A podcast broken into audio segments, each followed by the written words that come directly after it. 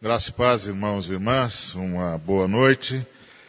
Vamos abrir as nossas Bíblias na primeira carta de João, no capítulo de número 4.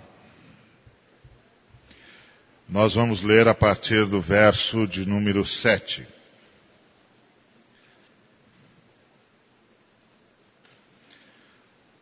Amados, amemo-nos uns aos outros, porque o amor é de Deus.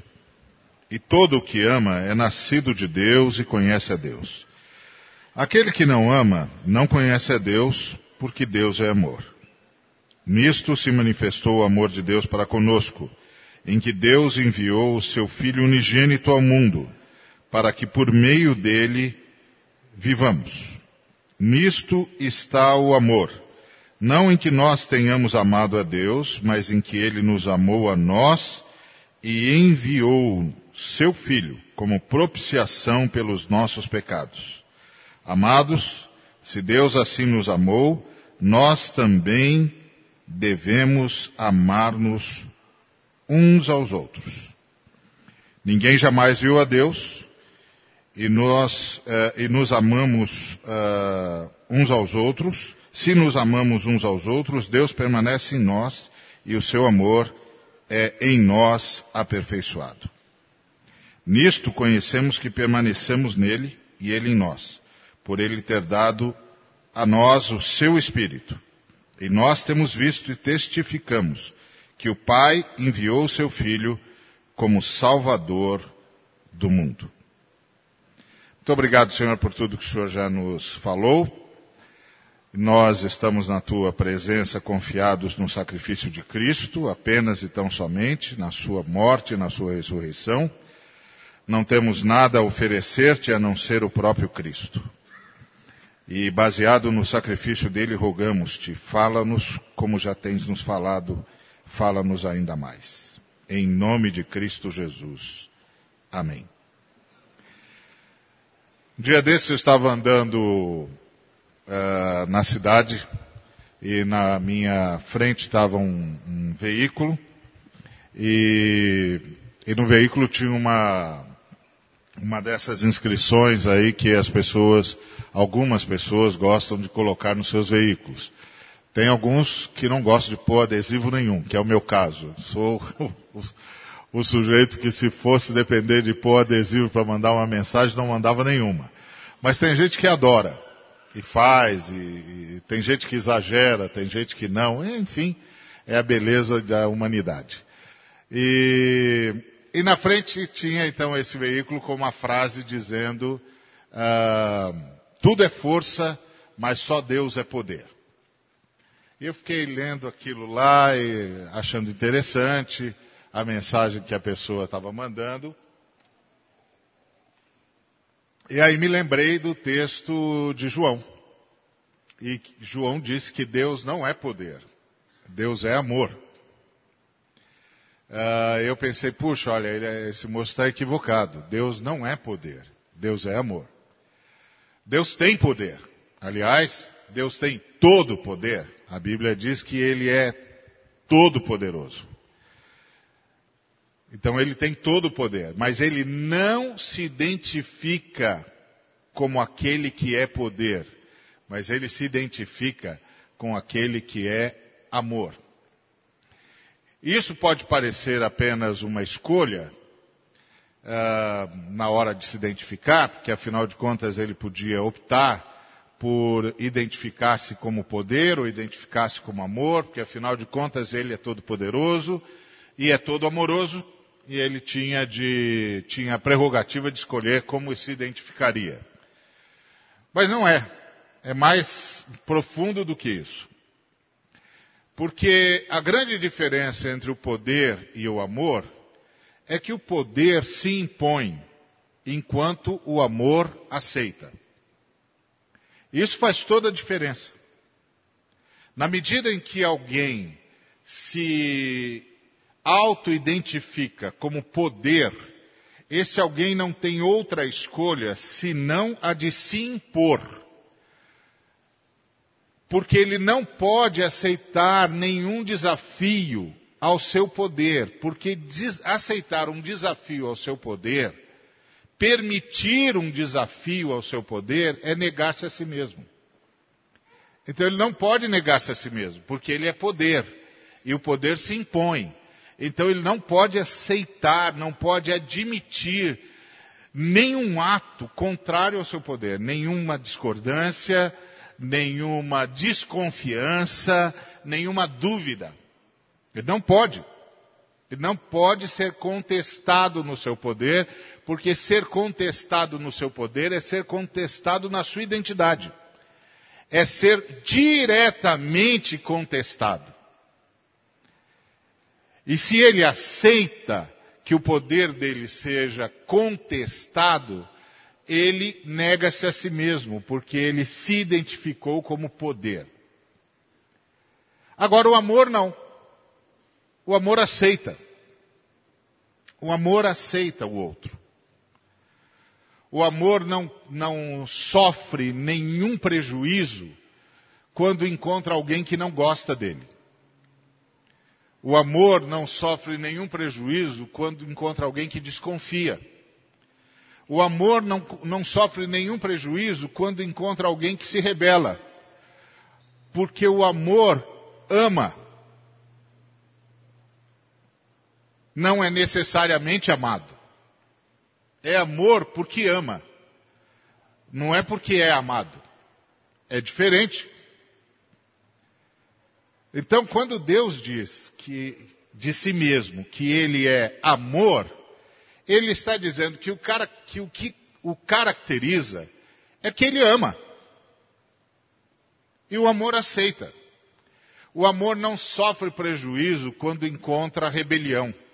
O amor não sofre prejuízo quando encontra dúvida. O amor não sofre prejuízo quando encontra contestação.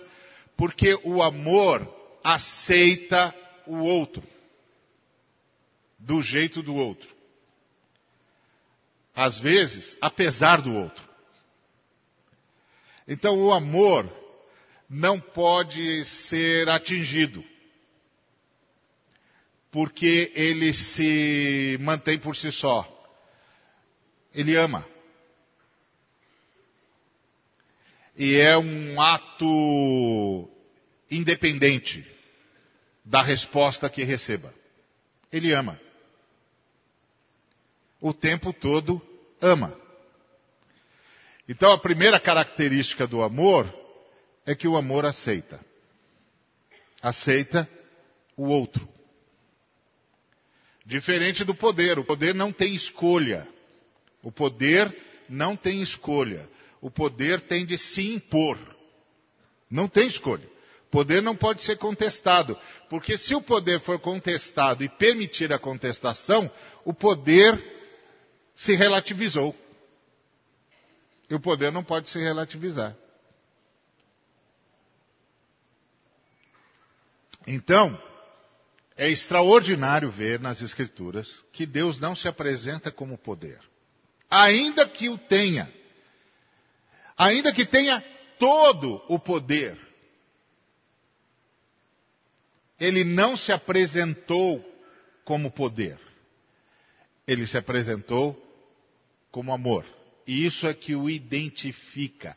E isso abre um leque extraordinário de convivência. Porque o amor convive, ama quem o ama e ama quem não o ama. Não importa como esse não amor se manifeste, porque o amor aceita. E é interessante perceber essa fala do essa fala do João, dizendo que o que caracteriza o amor de Deus é justamente o fato de que ele uh, enviou o seu filho.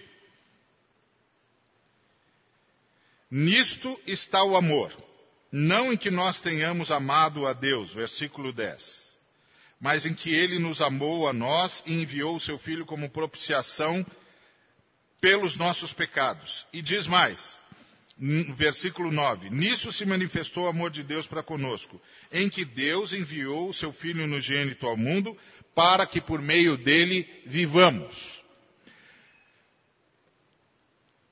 O que é que o João está dizendo?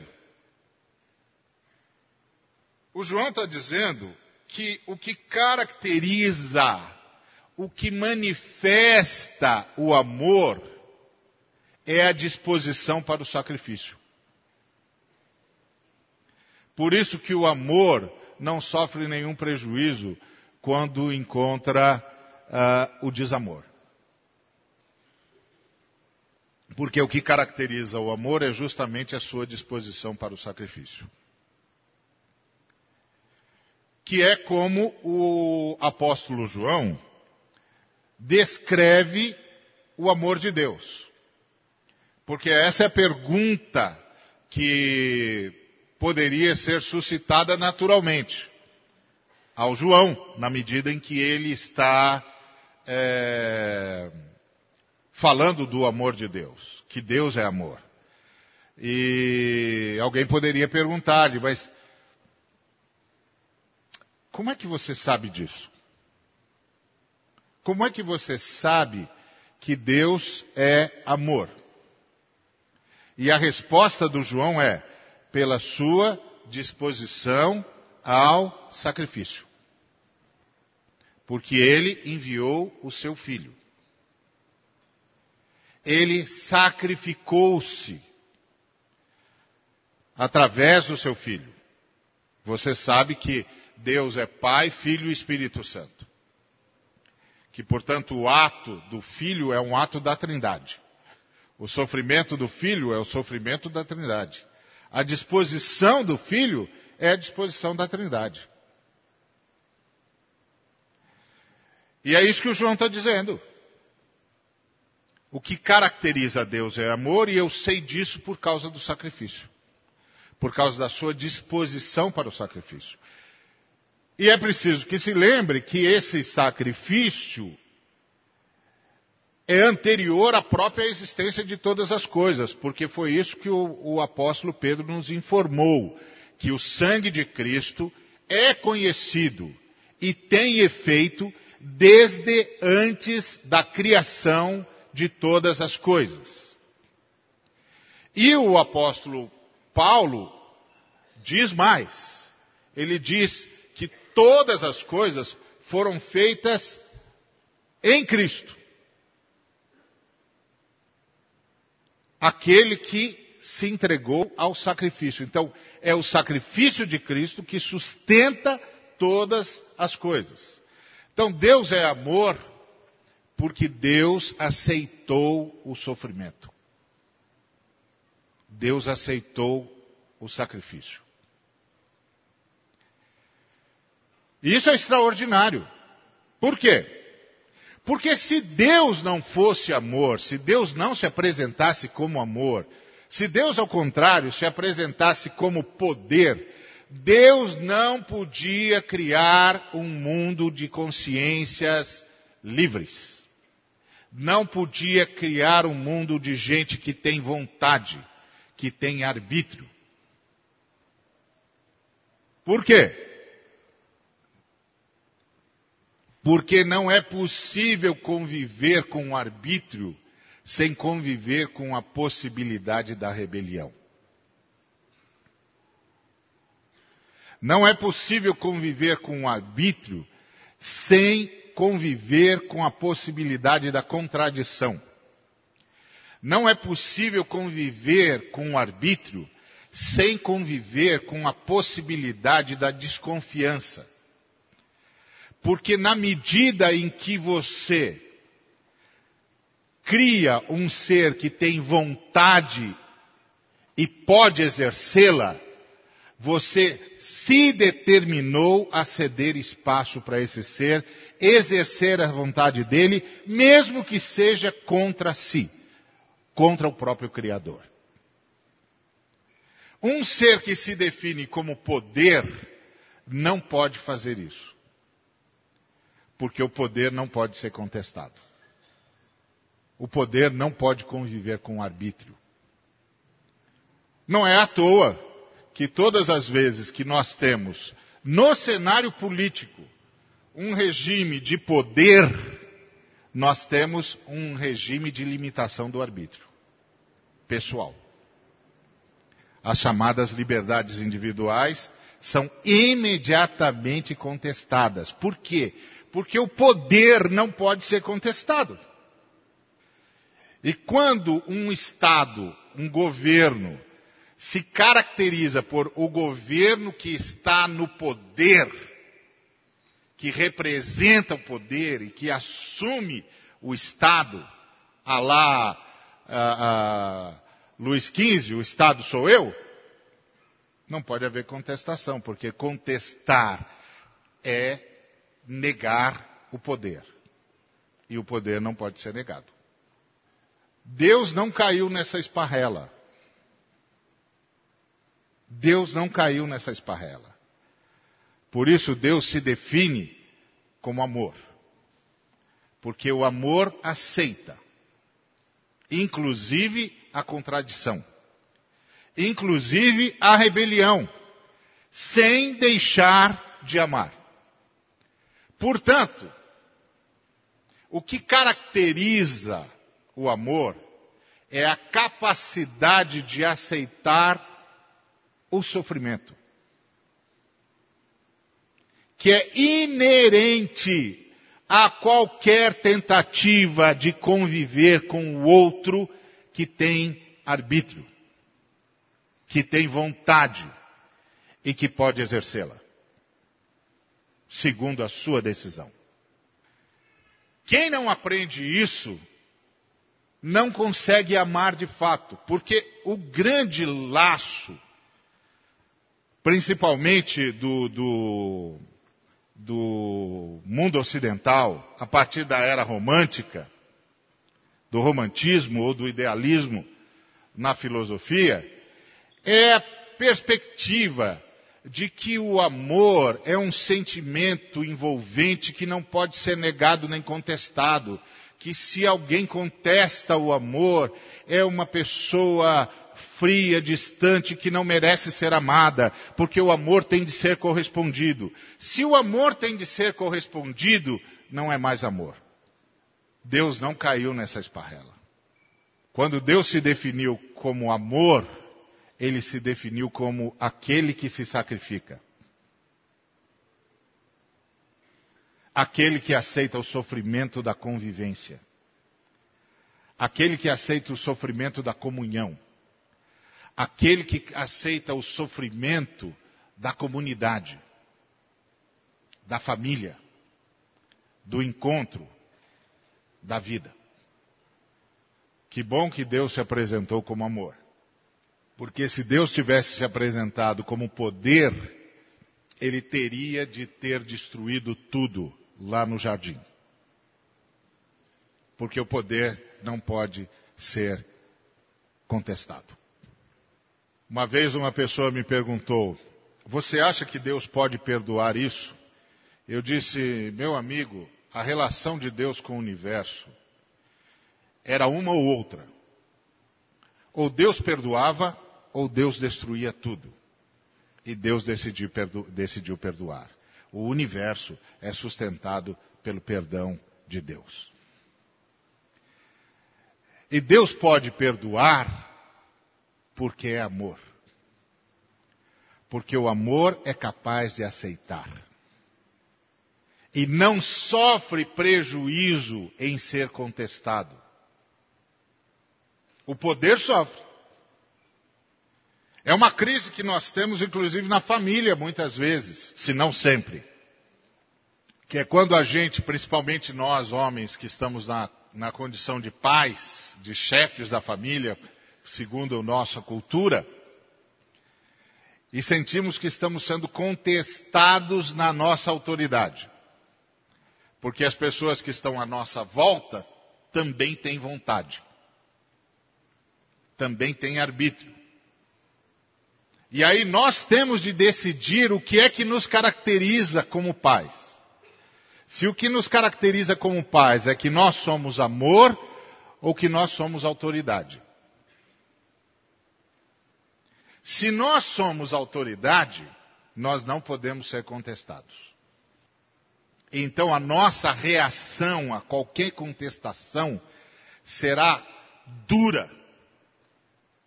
Nunca proporcional, porque quem se sente ofendido se sente muito mais ofendido do que o ofensor acha que ofendeu. Então a reação nunca é proporcional. Mas é a forma como nós nos definimos. Como nós nos apresentamos. E aí nós nos apresentamos como a autoridade, a palavra final. A palavra final não pode ser contestada, porque se a palavra final for contestada, então não chegou ao fim. Se não chegou ao fim, a palavra não é final. E se a palavra não é final, não foi dado por autoridade. Então tudo acaba circunscrito à identidade. Como é que nós nos definimos? O universo, com toda a sua contestação a Deus, está sustentado porque Deus se define como amor. Se Deus se definisse como poder, não haveria mais universo. Não poderia haver. Porque o poder não pode ser contestado. O amor pode. Porque o amor aceita. O amor entende que qualquer convivência, qualquer convivência se fará às custas de sacrifício. Porque é convivência com o outro que tem vontade e que pode usar a sua vontade. Se usa mal, se usa bem, é outra questão. Mas a questão que se impõe é como eu me defino. Porque como eu me defino enquanto chefe de família, vai definir, vai determinar a minha reação. Se eu me defino como autoridade, eu não tenho escolha.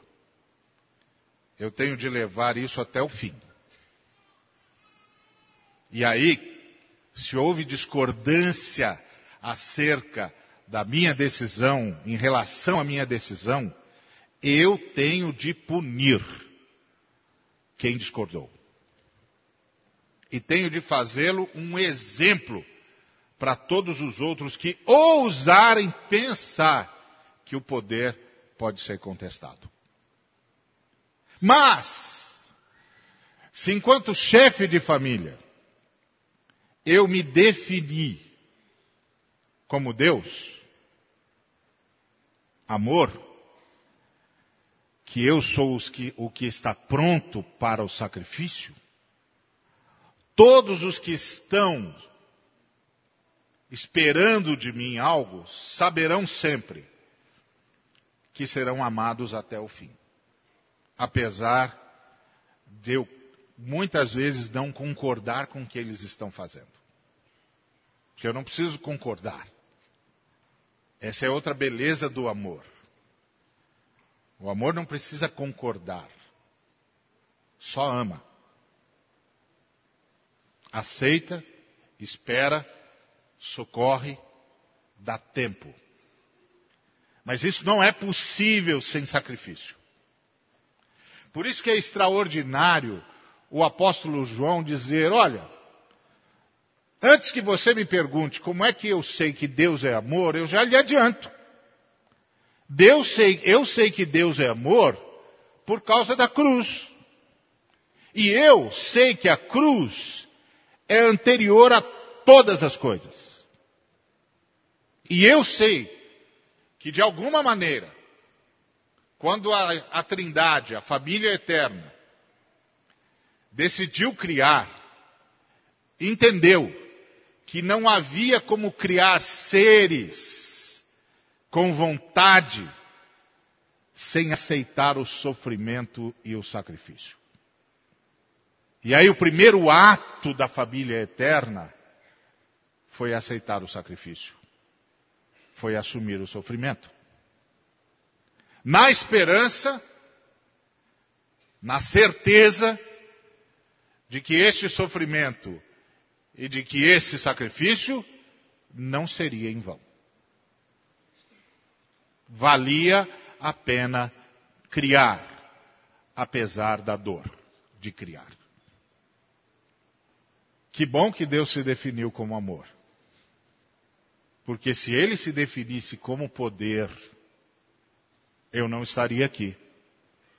Você também não. Nada estaria. Porque tudo que está, está em Deus. E está em Deus, porque Deus é amor. Então o desafio que está diante de nós é o desafio de entender que qualquer relacionamento tem de ser, por definição, um relacionamento de amor. E de saber, a partir disso, conviver com o sofrimento de existir. Porque Deus convive com o sofrimento de existir. De fazer outro existir. Esses dias eu estava conversando com uma pessoa e essa pessoa me disse: ah, eu não sei como é que Deus é, não nos livra desse sofrimento, não me livra dessa angústia, não sei onde é que Deus está, eu nunca entendi, eu sempre pensei que Deus iria fazer alguma coisa. Eu disse, olha, Deus está fazendo muita coisa em relação ao seu sofrimento, você é que ainda não percebeu. O problema é que você tem uma definição de Deus que não é a definição que eu tenho. Porque você define Deus como aquele que pode acabar com todo o sofrimento. E eu defino Deus como aquele que aceitou o sofrimento para que tudo pudesse existir. Nós estamos definindo de forma diferente. E aí, como nós estamos definindo de forma diferente, você não sabe como lidar com Deus diante do seu sofrimento. Mas se você entender que Deus não é aquele que acaba pura e simplesmente com o sofrimento, Deus é aquele que antes de tudo aceitou o sofrimento, e por isso é que eu sei que o sofrimento um dia vai ter fim, você vai encarar o sofrimento de outra maneira. O sofrimento é a consequência natural de existir com arbítrio e de, lamentavelmente, termos usado mal o arbítrio.